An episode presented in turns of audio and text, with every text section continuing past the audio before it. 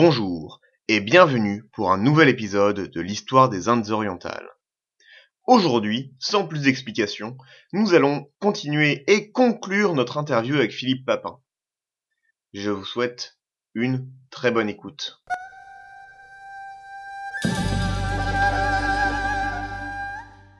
Venir juste après sur euh, le Vietnam dans la région et euh, le Vietnam intégré dans sa région en dehors de la Chine. Donc là, pour l'instant, on a deux, on a les Mac et les Nguyen qui sont des pouvoirs militaires stables et pragmatiques. Qui me semble me frapper. Qu'en est-il des Nguyen qui, eux, font face à un environnement complètement différent avec les restes des, euh, des Siampa et des Khmer au sud? Voilà. Alors, on, on verra, d'accord, je vais répondre à ça, on reviendra après sur les Ching, vous m'avez posé une question à laquelle j'ai pas répondu, sur leur administration, qui est vraiment très intéressante. Parce que, en fait, dans le, dans le cas présent, Qing et Nguyen, ça se ressemble un peu. Je vois bien qu'ils se font la guerre jusqu'à la trêve de 1663, si j'ai bonne mémoire, ou dans ces eaux-là. Euh, ils font la guerre, évidemment, on pourra en reparler.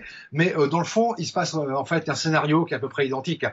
C'est que euh, les seigneurs du Nord et les seigneurs du Sud, donc les Qing au Nord, les Nguyen au Sud, se taillent un fief.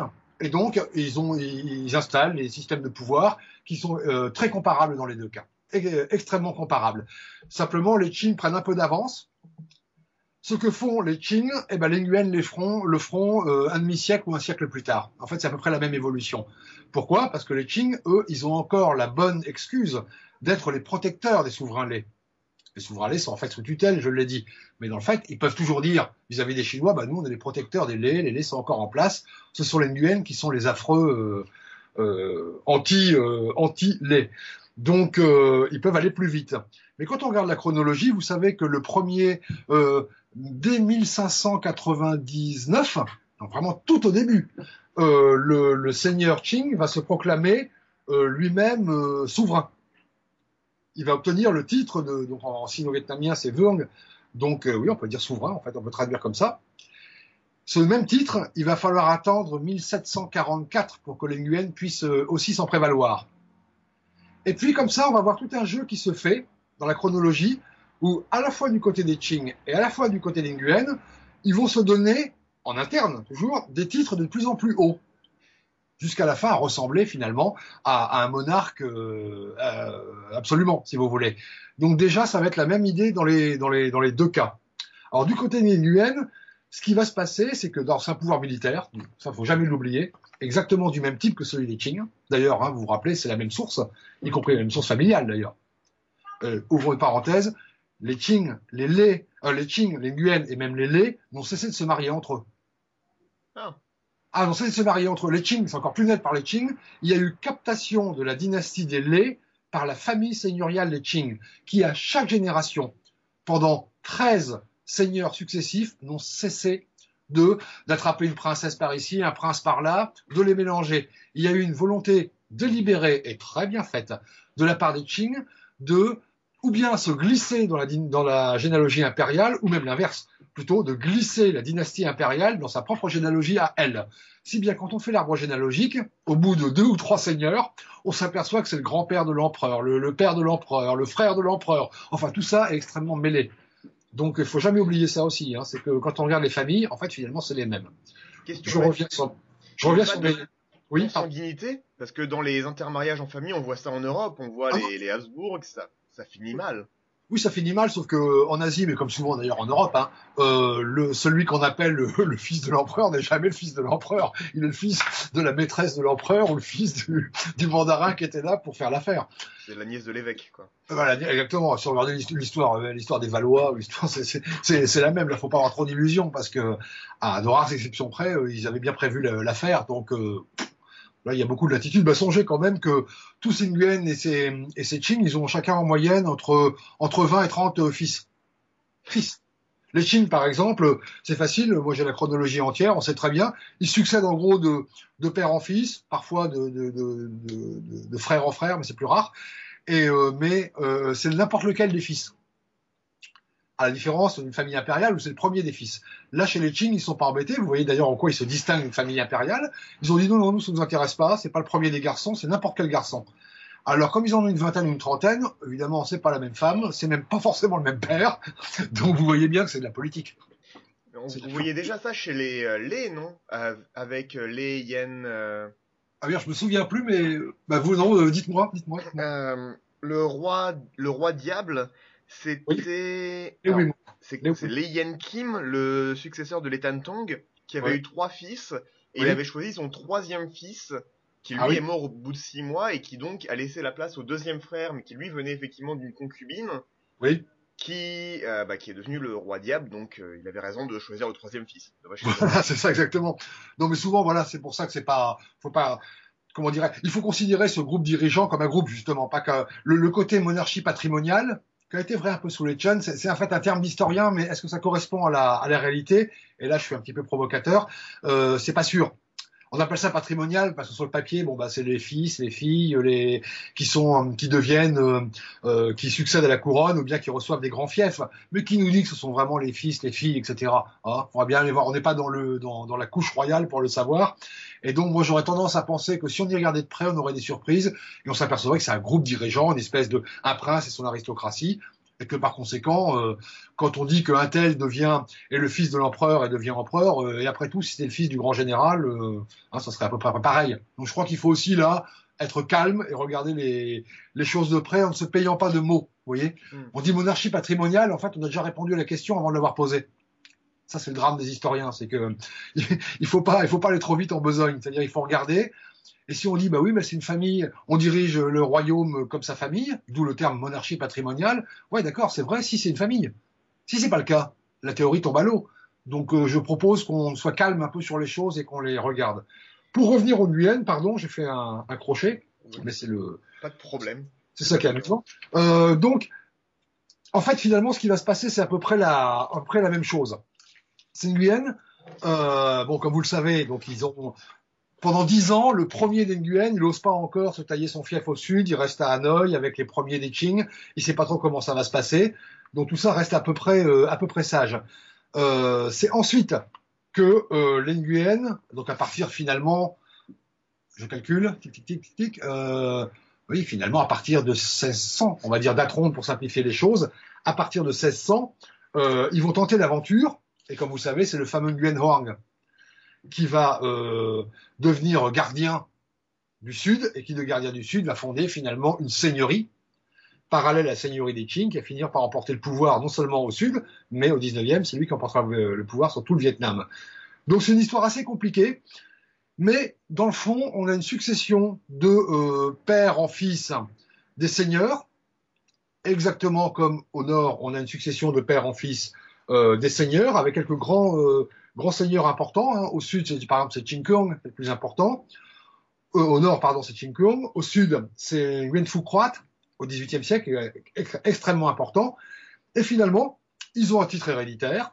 Ils ont des titres rituels, des titres posthumes. Ils ont toute un, une titulature qui vraiment les apparente quasiment à des souverains euh, comme un empereur. Sauf qu'on n'ose pas parce qu'il y a encore un empereur en titre et puis on, a peur de, vexer les Chinois. Mais franchement, sur le papier, on a une espèce d'inflation des titres qui les rapproche de plus en plus euh, d'un pouvoir euh, finalement euh, impérial. Alors vous savez, ou peut-être vous savez pas, il y a deux vraiment titres importants. Le premier titre que se sont donnés les Qing, c'est Chua. Je ne sais pas si vous l'avez rencontré ce titre. C'est H-U-A, qu'on traduit en français par seigneur, et qui veut dire généralissime. Tout simplement. Donc les euh, les Qing au nord, dès 1600, se sont dit donc euh, dès, dès 1599, je crois, se sont dit Chua, donc euh, généralissime, on pourrait dire euh, quoi, euh, maréchaux finalement. Mm. Et puis au sud, les Nguyen ont fait pareil quelques années après. Donc finalement, dès le début du XVIIe, on a vraiment deux pouvoirs parallèles puisqu'on a deux maréchaux. Et puis ces maréchaux vont devenir des souverains, et là c'est le titre de Vuong, obtenu par les Qing dès le début du XVIIe siècle, par les Nguyen milieu du XVIIIe. Donc ça, c'est les deux titres les plus importants. Ils sont à la fois amiraux, c'est-à-dire généralissimes, c'est encore mieux dit en fait. Ils sont chefs de l'armée et princes régnants, l'un et l'autre. Alors vous avez compris que là, dès qu'on a mis ces titres sur le papier, ça veut dire qu'il n'y a pas d'accord possible. Quoi. On a vraiment deux zones différentes euh, et, deux, et deux pouvoirs euh, absolument par, parallèles et parallèles à un niveau égal. C'est ça qui est le plus, euh, le plus intéressant. Et, et, ça, ça va durer jusqu'au bout. C'est pour ça que je pense que dès 1660, les, deux seigneuries arrêtent de se faire la guerre parce que les uns les autres ont compris que de toute façon, le Vietnam était coupé en deux et que jamais il y en aurait un qui l'emporterait sur l'autre. Ils sont consolidés en quelque sorte. Et l'administration des Nguyen, elle est extrêmement intéressante parce que même le nom qu'ils donnent à leur province, c'est un nom militaire. Si vous voulez, le nom de la province, c'est ce qu'on appelle un Zing en sino-vietnamien, ce qui veut dire euh, caserne, dans ce sens-là, vous voyez, dans le sens euh, un, camp militaire, quoi. Et c'est le nom qui va être donné, et c'est quand même un nom assez intéressant, à la circonscription militaire au départ, qui va devenir la circonscription civile.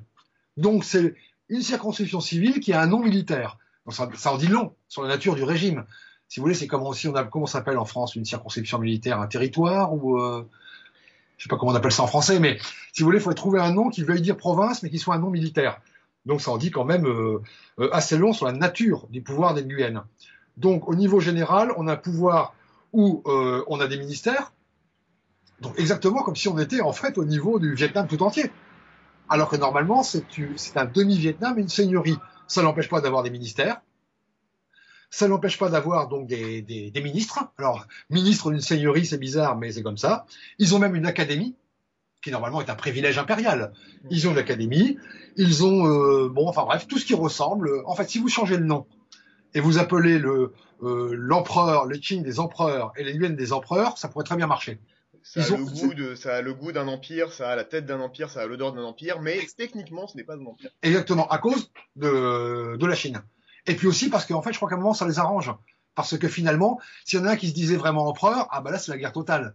Il faut forcément aller conquérir l'autre. Mais est-ce qu'ils en ont vraiment envie? Pas sûr. Les Qing, euh, peut-être. Peut-être, ils auraient pu y penser, ils ont des bonnes raisons pour ça, parce que c'est eux qui auraient pu emporter le morceau. Euh, mais les Nguyen, ils ont autre chose à faire. Et pourquoi ils ont autre chose à faire, les Nguyen? Parce que comme vous l'avez dit, ils ont toute la conquête du Sud à faire. Et la conquête du Sud, c'est deux fois important. D'abord, c'est du territoire à gagner. Donc ça, c'est motivant pour quelqu'un qui dirige une région. À gagner sur les Khmers, à gagner sur les Cham, à gagner sur plein de populations considérées comme barbares. Donc c'est un vrai bon boulot, si vous voulez, de colonisation. Et puis c'est une terre riche. Le delta du Mekong, c'est une terrarie formidable, sans solution de continuité avec le Cambodge. Ce que dès le début ont vu les Nguyen, et là je parle des Nguyen, des seigneurs Nguyen, c'est qu'ils s'en fichent, ils s'en fichent pas mal du Nord. Parce que finalement, leur destin se joue au sud, sur ces belles terraries où il y a euh, donc de la production agricole riche, parce que ça produit autrement plus que, que le Nord, j'aime mieux vous le dire, le delta du Mekong.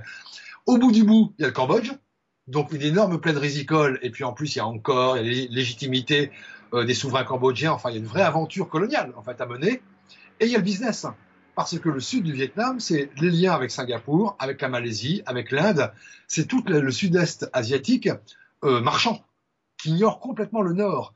Donc, pour le dire vite, les Nguyen, ils ont autre chose à faire qu'à s'embêter avec la guerre au nord, avec les Qing, avec l'empereur, avec les Chinois, avec tout ça. Ouh là là, il y a beaucoup mieux à faire, c'est se tailler un magnifique fief et un bout de royaume quasiment euh, au sud avec un intérêt économique et politique immédiat. Vous comprenez? Donc du coup, ils jouent leur destin et ils vont tellement jouer quand même qu'ils vont devenir empereurs. Euh, eux-mêmes vont remporter le morceau au siècle suivant, puisque finalement c'est les Nguyen qui vont gagner. Hein. Cette, euh, cette, espèce de partition de deux siècles va se résoudre au 19, au 19e par le triomphe des Nguyen. Donc ils vont gagner. Et ils gagnent parce qu'ils ont l'économie, ils ont l'argent, ils ont euh, ce que n'a pas le Nord. Ce n'a pas le Nord. Donc c'est assez intéressant de voir comment ce bout, cet extrême sud de l'Empire chinois, parce que c'est ça dont il s'agit, euh, rêve de se détacher parce qu'en fait, il est en train de, de, s'aboucher, si vous voulez, à des logiques de pouvoir qui sont entièrement différentes. C'est plus un pouvoir politique, l'empereur, fils du ciel, etc. C'est du pouvoir économique. Ça devient du pouvoir économique. Et c'est très moderne. Et quand on arrive au 18e et encore plus au 19e, euh, le pouvoir, c'est directement l'argent. Et fort celui qui a de l'argent parce qu'en plus, il peut acheter des armes. C'est ce qu'ont très bien compris les Français quand ils ont colonisé. Donc, du coup, les Nguyen, bah, c'est eux, eux qui sont du bon côté du bon côté de la barrière. Donc euh, leur pouvoir militaire va finalement peu à peu se renforcer parce que la conquête du Sud, c'est vraiment ce qui les intéresse. Vous voyez ce que je veux dire? À propos de cette conquête, j'ai une question. Vous faites le parallèle avec les Français. Euh, ce qui m'a frappé, on voit beaucoup de politiques dans cette conquête du Sud qui sont des choses que les Français vont faire euh, eux-mêmes. Par exemple, j'avais vu, il y avait une interdiction de mariage avec euh, avec les Champas au 16e. Oui. Il y avait toute une politique de colonie militaire, les Dong euh, Dongdoi, Dondienne. Dondienne. Dongdian, pardon. Oui. Euh, et à quel point on peut faire justement ce parallèle entre la conquête française et la conquête vietnamienne de ces territoires? Le Vietnam est-il un pays colonisateur? Bah, comme tous les pays dans l'histoire. Mais là encore, j'ai une position un peu provocatrice, donc je sais pas si, si vos auditeurs vont aimer. Ma Mais- question est un peu provocatrice aussi, donc Oui. J'avais cru le comprendre d'ailleurs, en fait. non, non, pour, bah oui, évidemment. Bah, et le but de la manœuvre, c'est d'aller coloniser son voisin, pour lui prendre ses terres, ses femmes, euh, son riz. euh, L'histoire du monde, c'est que ça. Bon, il se trouve que comme c'est notre histoire récente, hein, la colonisation euh, française ou même anglaise, euh, du coup, ça, se politise, euh, c'est un marqueur droite-gauche, d'ailleurs un peu idiot, parce que tout le monde sait que c'est la gauche qui a colonisé, alors que la droite s'y opposait à l'époque, puisque la droite voulait garder le- les Français d'abord, hein, l'argent, on va pas le donner aux sauvages. Donc aussi, donc déjà, c'est un marqueur idiot, mais je trouve que dans notre logique actuelle, rappelez-vous les déclarations de Macron il y a peu de temps, c'est un marqueur politique, donc du coup c'est devenu un peu passionnel. Mais quand on y réfléchit tranquillement, bah, évidemment qu'un pouvoir politique il est fait pour coloniser ses voisins. Ça sert à quoi d'être une élite sinon ça sert à quoi d'être souverain? Vous le comprenez? C'est Souvent j'ai des conversations amusantes avec mes étudiants, parfois un peu naïfs. Je dis, mais je, je leur dis toujours, à quoi ça sert d'être une élite politique si c'est pas pour piller le paysan et pour, et pour lui piquer son argent? À quoi ça sert d'avoir le pouvoir si c'est pas pour en profiter? Qui peut imaginer qu'il y a une élite qui soit une élite qui soit tout entière dévouée à l'État? Enfin, je veux dire, ils le disent, bien sûr. Euh, nos énarques le disent aujourd'hui, bien sûr. Mais évidemment que c'est pas la vérité. De même, un pays dira toujours qu'il va intervenir pour rétablir le souverain en place, pour défendre la vraie religion, pour secourir les pauvres gens. Bien sûr qu'il va dire ça, mais c'est évidemment pas la réalité. Depuis que le monde est monde. Donc moi, euh, j'ai aucun problème à, comment dirais-je, à comparer les deux phénomènes, non pas dans leur euh, comment dire leur procédure interne, mais parce qu'il est normal quand on est puissant, on envahit son voisin, bah oui, mais qu'on m'explique comment ça marchait autrement dans l'histoire du monde. Et puis là, je commencerai à changer d'avis, mais pour l'instant, euh, enfin bon, moi je vois pas le problème, si vous voulez.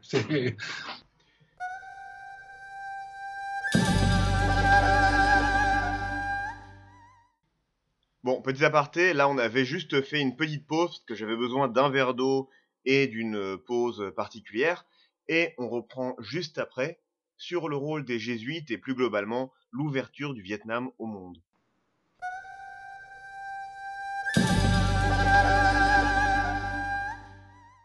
Je voudrais juste apporter un complément à ce que j'ai dit tout à l'heure.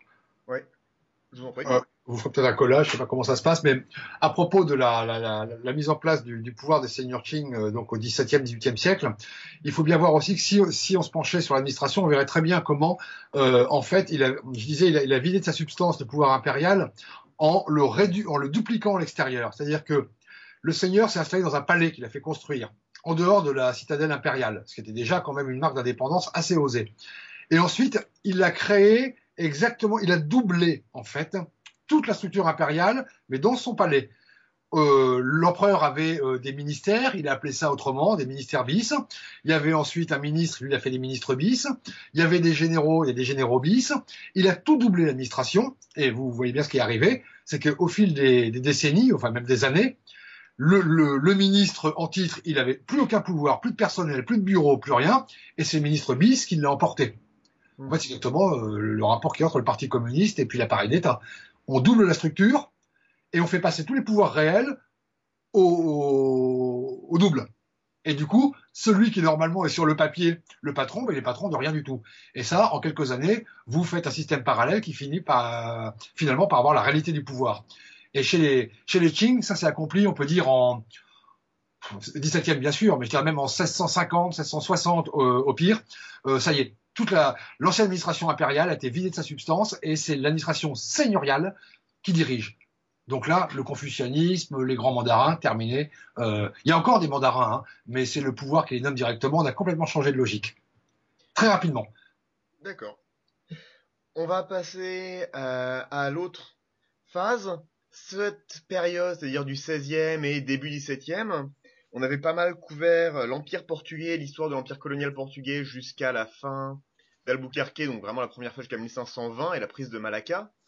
Oui. Euh, c'est vraiment la période où les Européens vont arriver et vont s'intégrer dans ces réseaux-là, et notamment avec le Vietnam. On sait que le poète portugais Camões ah. s'est échoué au large du Vietnam, que Alexandre Rhodes a participé à la création de, du nouvel alphabet vietnamien en caractère latin. Est-ce que vous pouvez nous en dire plus? Quel a été le rôle du Vietnam dans ces, euh, dans ces réseaux européanisés? Et quel a été le rôle des Européens dans la construction du Vietnam? Bon alors, je veux juste dire à vos auditeurs que je parle, je n'ai pas des notes sous les yeux.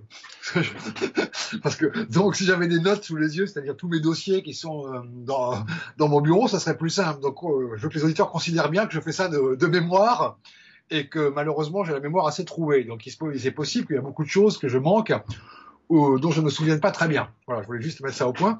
Euh, en fait, finalement, comme vous le dites, c'est le, rôle des jésuites ou des missionnaires. Bon, vous l'avez dit, c'est euh, le, Portugal d'abord, l'Espagne juste après, euh, qui vont d'ailleurs se mener une lutte d'influence sur place.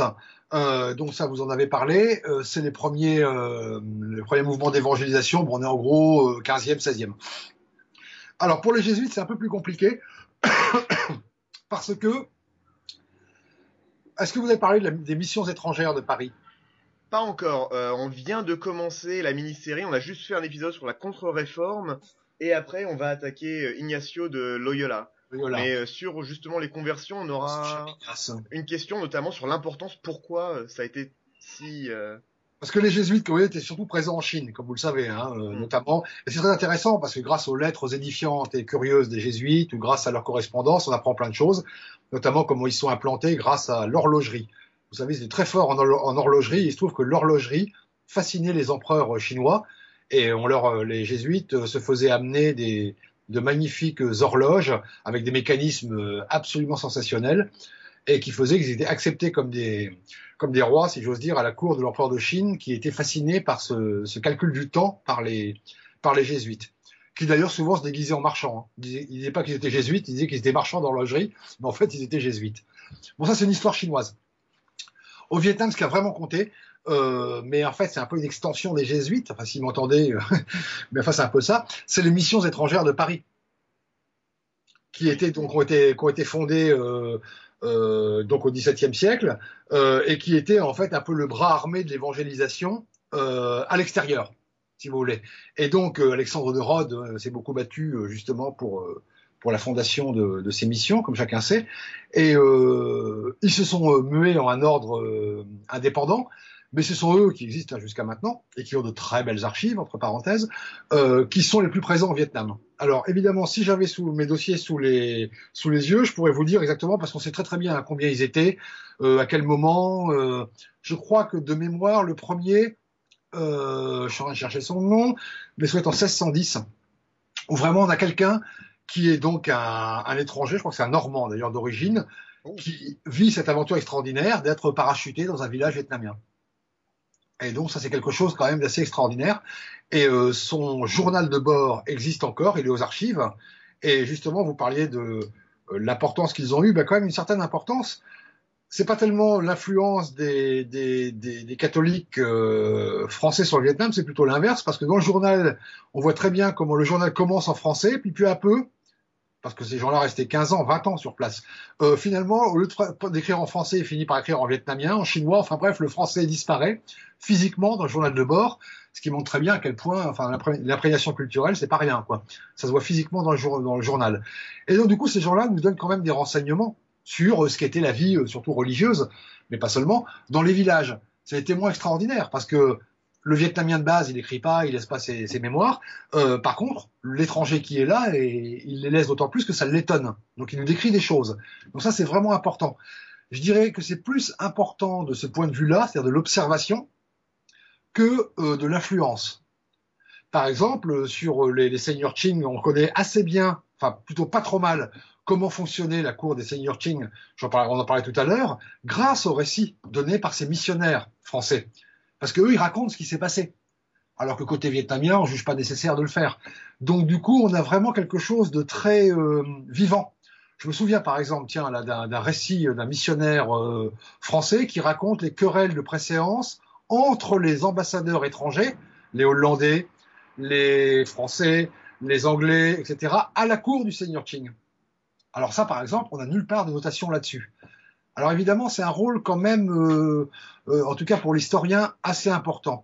Quant à l'influence euh, réelle qu'ils ont eue sur le cours des choses, au XIXe siècle, avec la colonisation française, oui, là franchement, il y a eu collusion entre les républicains colonisateurs et les catholiques sur place pour une raison qu'on pourra dire tout à l'heure. C'est-à-dire qu'en gros, la République a dit, écoutez, on va vraiment vous embêter en France, mais vraiment, vraiment. En revanche, rassurez-vous, on va, vous offrir des compensations. Et les compensations, c'est les colonies. Et on ne dira jamais assez à quel point, en politique franco-française, a été très importante pour les républicains euh, laïcards, comme on disait à l'époque, de se concilier le clergé catholique français ou les bons catholiques, ce qui est quand même assez important, en leur donnant des terres de compensation. Je crois que terre de compensation, je crois que c'est Jules Ferry qui emploie l'expression, si j'ai bonne mémoire. Mais ça, on ne dira jamais assez à quel point ça a été un moteur de la colonisation française. Charles Il y a eu des conflits assez importants, notamment en Indochine. On pense à euh, David de Merena et le père Guerla qui s'en fait, euh, qu'on n'a pas encore traité dans le podcast, mais c'est un. Oui, mais Merena. Où il y a eu des, des combats, enfin des combats, c'est un peu dur, mais des conflits assez importants justement entre catholicisme et, euh, et républicanisme. Eh ben, je pense que historiquement, je pense pas. Je vous le dis euh, tout de go comme je le pense. Je pense que si on regardait le, le fait saillant, on trouvera toujours des conflits entre les uns et les autres, évidemment. Mais vous en trouverez également entre les, entre les gendarmes et les juges, de la même manière la, la, la, France, enfin, les Français, ils aiment bien se, se, se bouffer le nez.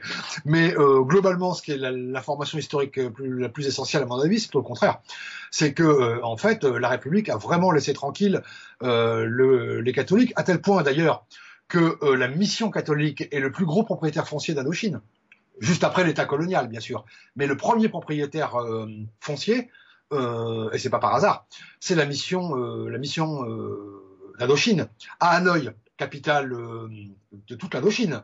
Le, le, je me rappelle plus, mais euh, de mémoire comme ça, je crois que c'est 20%, 20 de la surface de la ville appartient à la mission catholique. Ça lui a été donné par la République, hein, évidemment. Donc, euh, non, non, ils sont très très bien entendus. Très très bien entendus. Donc, globalement, je ne pense pas que on trouvera des conflits, mais c'est souvent des conflits de personnes sur le fond de l'affaire. La République a très bien compris que son intérêt, c'était de, de, de délocaliser les problèmes. Oui. On s'éloigne un peu du, on s'éloigne un peu du sujet, donc on va y revenir. Juste, est-ce que vous avez lu euh, An Empire Divided par euh, euh C'est euh, un empire divisé, religion, républicanisme et le la création du colonialisme français 1880-1914. Ben non, mais je crains le pire. Et c'est un livre, c'est un livre universitaire. Je vous enverrai la, la référence après. Ça étudie justement, c'est un très bon travail qui étudie les rapports entre les chrétiens, enfin entre les, les missions, etc., et l'administration. Euh, c'est c'est quoi? C'est Indochine évidemment, Polynésie et Madagascar, je crois. Je vous enverrai la référence après. C'est un livre assez intéressant. Oui, mais bon, c'est ça, c'est un, comment dire, faut se spécialiser quoi pour arriver à, à connaître euh, à connaître la chose et faire attention parce que enfin je je je j'ai pas lu ce livre, je, veux, rien en dire, mais euh, euh, je, je, devine un peu ces comparaisons à trois quatre pays. Euh, vous savez très bien que euh, il suffit de, de même de, de, regarder ce qui s'est passé en France. le discours politique, ce n'est pas la réalité des choses. C'est-à-dire que les républicains ont intérêt à se montrer anti-clergé, le clergé à se montrer anti-républicain, mais ça n'empêche pas de faire ses petites affaires. Et il faudrait arriver, à, si on faisait une analyse véritablement euh, économique et réelle de ce qui s'est passé pour l'Indochine, et moi j'ai quand même fait ma thèse sur Hanoï, et donc je connais assez bien ce qui s'est passé pour les églises, pour tout ça. Euh, franchement, euh, c'est pas là que se trouve, euh, c'est pas là que se trouve le problème. Enfin, euh, enfin, ils ont quand même des intérêts communs. Oui, c'est ce que souligne aussi le livre, notamment au niveau de l'éducation, où ça, ça vient beaucoup aux missions de, de faire un travail d'éducation que l'État colonial n'a pas les moyens, ne veut pas particulièrement faire. Oui, c'est ça. Puis, puis, puis, la domination, et puis surtout, en fait, euh, voilà, euh, comme ça, les, les, curés nous fichent la paix à Paris, quoi. C'est ça l'idée. Quand l'évêque vient râler euh, au ministre, au, vers le ministre républicain des cultes, il lui dit écoutez, mon vieux, je vous ai servi, vous avez l'Indochine, l'Algérie, la Tunisie, etc. Laissez-moi tranquille à Paris, et on continue de déshabiller les curés dans les rues, comme on faisait à cette époque-là. Je vous le rappelle. Hein. Je sais pas si vous connaissez ces documents extraordinaires d'archives où il se passait fin 19e à Paris, on s'amusait à mettre les curés tout nus dans la rue. C'était extrêmement violent l'anti-cléricalisme républicain. Je crois que j'en avais entendu parler. On, va revenir au sujet parce que c'est passionnant, mais c'est moins le sujet. Euh, c'est un, un, peu une question orientée, mais à quel point est-ce que ces missions étrangères au 16, 17, 18e ont eu du succès dans la conversion des Vietnamiens? Alors vous savez qu'on dit qu'il y a eu 10% des Vietnamiens qui sont convertis au catholicisme. Bon, le chiffre qu'on a en fin de période. Hein. Attention, ce chiffre d'époque coloniale, c'est le chiffre actuel à peu près. Euh, donc 1 sur 10. Donc déjà, bon, déjà ça donne un peu la mesure de quoi on parle, hein, c'est-à-dire que c'est minoritaire. Deuxièmement, euh, et c'est encore vrai, les catholiques sont géographiquement très concentrés. Donc maintenant c'est dans les villes, mais avant euh, c'était dans les provinces littorales. En gros, pour aller très vite, évidemment, il faudrait mettre des nuances, mais là, on va à l'essentiel. Euh, ce sont les pauvres pêcheurs euh, des, littoraux. Donc, euh, c'est la région de Nam Dinh, Taiping, enfin ces régions, si vous voulez, qui sont toutes ces marges entre la culture du riz et, et, les produits de la mer. Donc, des gens qui étaient vraiment pas riches et qu'on a convertis au bol de riz je t'apporte le bol de riz, tu te convertis. Hein, euh, c'est quand même, euh, c'est pas méchant ce que je dis, mais il fallait bien qu'ils aient des arguments un peu frappants. Donc ça concerne une population qui était socialement basse, et ça explique aussi pourquoi finalement ce catholicisme, euh, en tout cas à la française, en Indochine, n'a pas embrayé à la cour, n'a pas abouti à des conversions. Je crois qu'il y en a une, mais c'est une princesse. C'est pas, c'est pas un empereur, ça va pas très haut, parce que en fait, dans l'esprit de l'élite vietnamienne, qui dit catholique dit gens de peu. Vous voyez? Dit euh, pire qu'un paysan, c'est un pêcheur. Hein. On peut pas dire la mer, vous savez, c'est un problème. La mer, c'est pas quelque chose qui, qui, est bien. Et donc du coup, si vous voulez, ça, le catholicisme, ça désigne les pauvres gens. Donc c'est pas du tout quelque chose qui était valorisant et ça a sûrement largement contribué, si vous voulez, à limiter un peu la diffusion du, catholicisme. Donc il existe, il est bon, il est très intéressant, c'est très vivant, euh, je dis pas le contraire, mais ça concerne donc 10% au 19e. Donc quand on est là au, au 17e, 18e, on parle d'une poignée de personnes. Vous voyez, on parle d'une poignée de personnes. D'accord. C'est pas. Euh, oui. Question quel a été donc le, vraiment le rôle du Vietnam, c'est-à-dire on sait par exemple l'Indonésie vendait des, beaucoup d'épices, les îles à épices des Hollandais, la Chine avait beaucoup de produits manufacturés à vendre, l'Inde avait les textiles, euh, à l'époque des grandes compagnies, donc 17-18e. Que faisait le Vietnam? Eh ben, c'est intéressant parce que c'est assez compliqué. On a pour euh, savoir à peu près ça le récit de Pierre Poivre, le fameux Pierre Poivre du Poivre qu'on connaît tous, euh, qui est passé au Vietnam et qui a laissé euh, des espèces de journaux de bord, et notamment des très intéressants des, des listes de prix des choses parce qu'il c'était un commerçant. La meilleure des sources historiques, comme chacun sait. Euh, donc on connaît un petit peu ça. Donc j'ai dit explosion du commerce euh, au XVIIe siècle. Euh, au sud au XVIIIe siècle parce que c'est greffé sur des réseaux sud-est asiatiques. Tout ça est vrai. C'est surtout quand même du commerce intérieur. Le grand commerce extérieur, les Vietnamiens bon euh, exporter du riz, hein, toujours, du bois, du bois d'aloès ou du bois qu'on appelle du bois de fer, qui est un bois euh, extrêmement bon. C'est le bois qui coule dans l'eau tellement il est dense. Donc euh, beaucoup de bois, du riz, de la soie, mais ça encore faut discuter parce qu'il y a beaucoup de réimportation de soie chinoise qui a été euh, traité au Vietnam, comme aujourd'hui d'ailleurs. Euh, euh, mais cela dit, on trouve pas beaucoup de produits à l'extérieur et généralement, ils ne sont pas commercés, si j'ose dire, par les Vietnamiens eux-mêmes. C'est une histoire assez intéressante, c'est que c'est presque une énigme. On ne trouve, si je ne me trompe pas, qu'une trace de commerçants vietnamiens ailleurs qu'au Vietnam, dans l'histoire de l'Asie c'est dans un temple à, je crois que c'est à Kyoto, où il y a des tablettes dans un temple, et là, quelqu'un qui est un Vietnamien qui se dit commerçant. Ailleurs, les traces des Vietnamiens sont quasiment inexistantes. Alors, parce que les Vietnamiens ne sont pas des marins, alors plutôt ce sont des marins d'eau douce, si, j'ose dire, c'est qu'ils sont très forts sur les rivières, parce que le pays est parcouru de rivières, surtout à l'époque. Maintenant, ça a été comblé, mais avant, c'est un pays, euh, vous savez, Hanoï, c'est Venise. Hein. C'est vraiment Venise avant le, avant le 18e siècle. Donc, ils sont très forts en navigation fluviale, mais pas en, navigation dite hauturière, donc en haute mer. Donc, on les trouve pas beaucoup. Et puis, seconde raison, c'est que ce sont les commerçants chinois qui sont les intermédiaires. Et ça, ça va être le coup qui a été raté par les Seigneurs de au sud du Vietnam, c'est qu'ils ont tout délégué aux communautés chinoises. Mais ça va loin. Hein. Par exemple, tout le trafic fluvial, pour le coup, euh, entre, euh, enfin qui, coupe en fait la corne de, de l'Asie, qui permet en fait de changer de, de bassin, donc de traverser la Cochinchine, euh, était un monopole qui a été concédé par les Seigneurs Guyenne et les empereurs après aux communautés chinoises. Alors que les Vietnamiens sont très bons dans ce domaine-là. Et là, les, seigneurs, enfin les Nguyen, se sont fait déposséder de ce qui est vraiment la richesse, c'est-à-dire la plus-value, elle est là, hein, c'est quand vous commercez, quand vous transportez.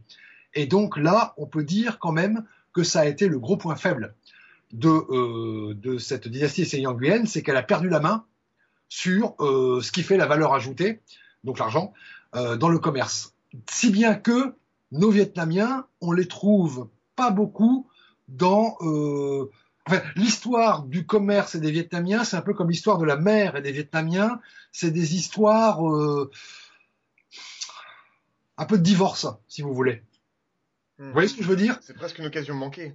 Oui, voilà, exactement. C'est le mot que je cherchais, comme disait Saint-Denis. C'est un peu une occasion manquée parce que le Vietnam, avec une façade maritime qui est à peu près l'équivalent de celle de la France, hein. euh, donc c'est un pays qui ne peut pas plus maritime. Il se trouve à l'angle de l'Asie, c'est-à-dire exactement là où là où ça tourne, hein, là où la route tourne, on change de bassin. Et euh, sur la route qui est très utile pour les Chinois pour faire halte, donc il aurait pu en profiter pour être un, relais, être des compradors, bah, comme les Malaisiens l'ont été, comme les Indonésiens l'ont été, euh, les Philippins. Euh, et ben justement, il n'a pas été lui. Lui, il l'a pas été. Et moi, j'en viens même à me demander, mais ça, alors là, c'est pure hypothèse. Hein. Là, je m'avance en un terrain très mou. Si ça ne faisait pas d'autant plus les affaires de la Chine, c'est-à-dire que si, dans le calcul de la Chine de maintenir un pouvoir euh, au Vietnam un peu sous sa coupe, il n'y avait pas l'idée que euh, ça évitait la concurrence. Vous voyez ce que je veux dire? On les, on, leur, on les enfermait dans euh, euh, ce confucianisme dont on parlait tout à l'heure, une élite mandarinale et littéraire qui détestait le commerce, qui voyait ça comme quelque chose de absolument déclassant, euh, de manière à ce que les commerçants chinois, et notamment sous les Ming, vous savez à quel point c'est important, euh, se gardent le contrôle de la route maritime. Je, me demande s'il n'y a pas un, calcul, un rapport. Mais là, je, je m'aventure un peu loin.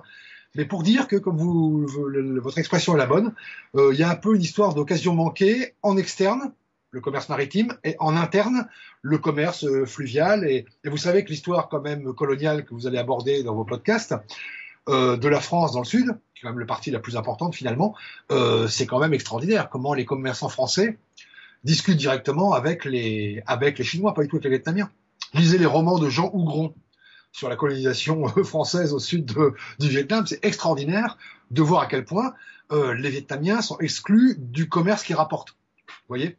Et, là, je il lisais euh, les, les Indes et l'Europe de, j'ai oublié le nom de l'auteur, euh, très récemment, là je suis encore en train de le finir, qui analyse justement toutes les euh, de Jean-Louis Margolin et Claude Markovitz, oui. qui justement analyse sur cinq siècles toute cette empreinte coloniale en Asie du Sud-Est et en Asie du Sud et qui montre bien que tous les circuits économiques étaient en fait aux mains des Chinois mais depuis des siècles. Ben oui, ben oui, exactement. Alors, euh, alors il y a eu ben, parfois des erreurs, choses comme ça, mais c'est encore plus vrai au Vietnam, puisque pour revenir à nos, euh, au siècle dont on parlait au début de la conversation, vous savez qu'au XVIIe siècle, il y a une grosse vague d'immigration.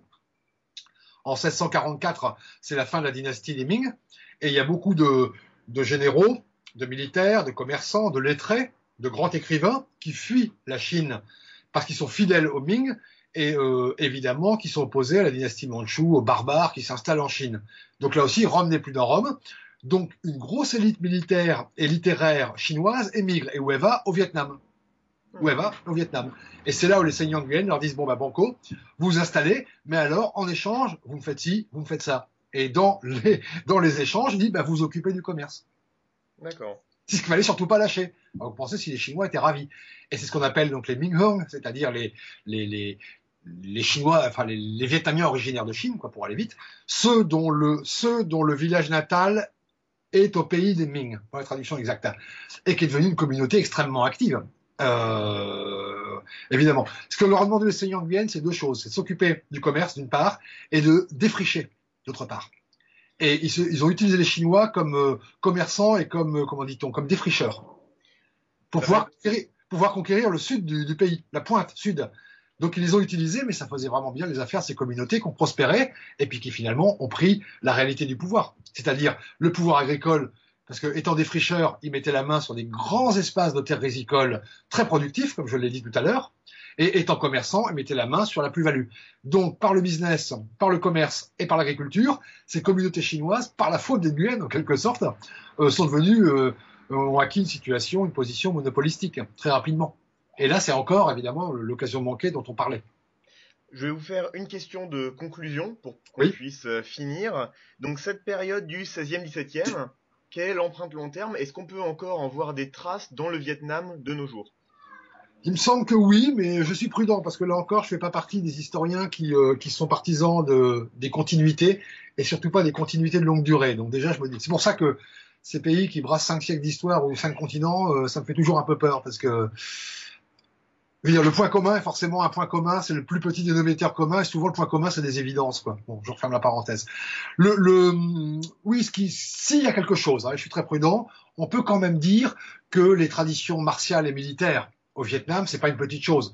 Quand même, je rappelle euh, pour vos auditeurs, mais qui le savent sans doute, que le Vietnam au XXe siècle a réussi quand même à battre les Français, euh, les Chinois, les Khmers rouges et les Américains. Bon, je connais pas beaucoup de peuples au monde qui est capable de faire ça. Euh, donc, évidemment, je sais comment ça s'est passé, euh, on peut discuter, mais globalement, si vous voulez, il se trouve qu'ils sont adossés à ces 16e, 17e et 18e siècles, qui sont des siècles où le pouvoir politique, où le pouvoir réel et militaire donc, le moins qu'on puisse dire, c'est que quand même, il y a une vraie tradition historique des armes. Vous voyez ce que je veux dire? Mm. C'est pas, ce sont des bons les Vietnamiens en termes de, voilà, en termes militaires. la stratégie, le machin, ils ont réfléchi depuis des années. Donc, euh, quand le Vietnam contemporain, qui est un Vietnam euh, vainqueur militairement, c'est quand même un Vietnam qui sort de ces trois siècles, il me semble. Donc voilà déjà une première chose. Le deuxième chose qui est sur le point de vue non plus militaire, mais politique cette fois, est plus risqué, mais j'aurais tendance, avec toute la prudence qui s'impose, à dire que le dédoublement du pouvoir, l'idée qu'il y ait un empereur et qu'il y ait un seigneur, l'idée qu'il y ait une figure sacrée et d'autre part les gens qui font le véritable travail en dessous, eh bien cette idée, elle correspond finalement assez bien à la situation actuelle de ce Vietnam où on a un parti communiste qui a le pouvoir mais qui n'a aucune existence officielle. Vous savez, dans l'administration, ça n'existe pas le parti. Il n'est qu'un parti et l'administration qui fait le véritable travail, bien que ce soit des membres du parti qui le font, mais ils agissent comme euh, fonctionnaires et non pas comme membres du parti. Bref, la double casquette, pour aller vite. C'est-à-dire à la fois homme de doctrine, je pense à l'empereur, je pense aux communistes, et homme de terrain, je pense aux seigneurs, je pense aux fonctionnaires. Eh bien, cette double casquette, excusez l'expression vulgaire, elle est un peu inscrite dans l'histoire du Vietnam qui, après les Macs, arrive cette espèce de dichotomie obligée du pouvoir, où on a la pure doctrine en haut, mais qui, qui, qui, qui, domine et, et, qui ne fait que penser, qui donne, euh, vous voyez, l'empereur, quoi, la, belle figure absolue, mm. et puis euh, bah, les gens qui se retrouvent les manches et qui travaillent. Et il me semble que euh, cette dichotomie, elle pourrait se trouver dans l'histoire longue du Vietnam. En même temps, on pourra me rétorquer qu'elle existe de la même manière en Chine, qui n'a pas la même histoire. Donc c'est pour ça que je suis assez prudent.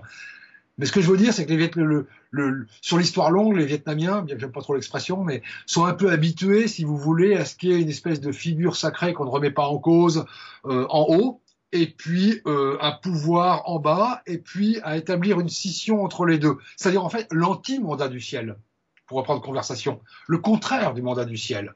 L'empereur fait une bêtise, au XVIIe siècle, c'est pas grave, de toute façon, c'est pas lui qui a le pouvoir, c'est le seigneur. Le Parti communiste fait une bêtise, bah, il dira jamais qu'il l'a fait, il accusera les fonctionnaires de le faire. Donc, si vous voulez, bon voilà, on peut dire que peut-être il y a, un rapport avec ça. Et puis le troisième, le troisième héritage, c'est évidemment la partition nord-sud.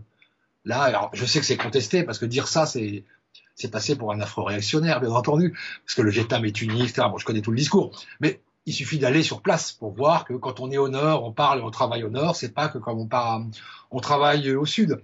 Et d'ailleurs, pour clore euh, le débat, enfin la conversation, je vous citerai une, une anecdote tirée d'un document original, qui est une stèle qui se trouve euh, quasiment au milieu géographique pile du Vietnam, dans lequel un, un, un Vietnamien au XVIIIe siècle écrit j'ai toujours été un grand confucéen, j'ai lu les textes classiques chinois, j'ai passé les concours littéraires, mais j'en ai assez, je migre vers le sud et je jette aux orties mon habit de confucéen. Voilà. Et donc cet homme qui est passé au sud, qui était avant du côté de la politique, du confucianisme, de la beauté de la littérature, euh, de tout ça, il est passé euh, du côté d'un Vietnam plus dynamique, plus économique, euh, plus branché sur sur la, la, vie réelle. Donc on peut pas dire le contraire qu'il y a quand même deux Vietnams. Et puis après tout, Songez que géographiquement, la partition entre les Nguyen et les Qing et la partition en, au XXe siècle entre le Vietnam euh, euh, sous influence américaine et le Vietnam du Nord, euh, bah, c'est à, à 30 km, même pas, je crois, une vingtaine de kilomètres l'un de l'autre. il y a quand même un endroit géographiquement où euh, le Vietnam se scinde. Et voilà. D'accord. Et eh ben, je vous remercie énormément euh, de votre euh, de votre temps, de, de votre patience et de vos explications. C'était absolument passionnant.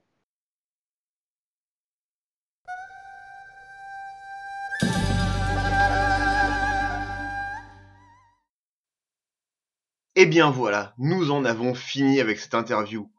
Trois épisodes, plus d'une heure et demie de contenu. Encore une fois, s'il nous écoute, merci à Philippe Papin pour son temps et tout. C'était absolument passionnant. J'espère que ça va intéresser autant que ça m'a intéressé moi. Euh, ça a été vraiment un plaisir de le faire. Mais du coup, c'est fini. Dans deux semaines, nous reprendrons le cours narratif du podcast. Et cette fois-ci, eh bien, on va tout simplement continuer de s'intéresser aux jésuites, vu que nous avions été interrompus par cette interview, et reprendre la vie de Ignacio de Loyola, le fondateur des jésuites. On va faire un premier épisode sur sa vie d'avant, jusqu'à ce qu'il se convertisse vraiment, parce que c'est aussi très intéressant, pour comprendre le personnage, et un deuxième épisode sur sa vie d'après, c'est-à-dire du moment où il commence à avoir ses visions mystiques et à finir d'être boiteux, pour fonder l'ordre des jésuites jusqu'à sa séparation avec François Xavier, le premier apôtre du Japon. Merci d'avoir écouté, et à bientôt.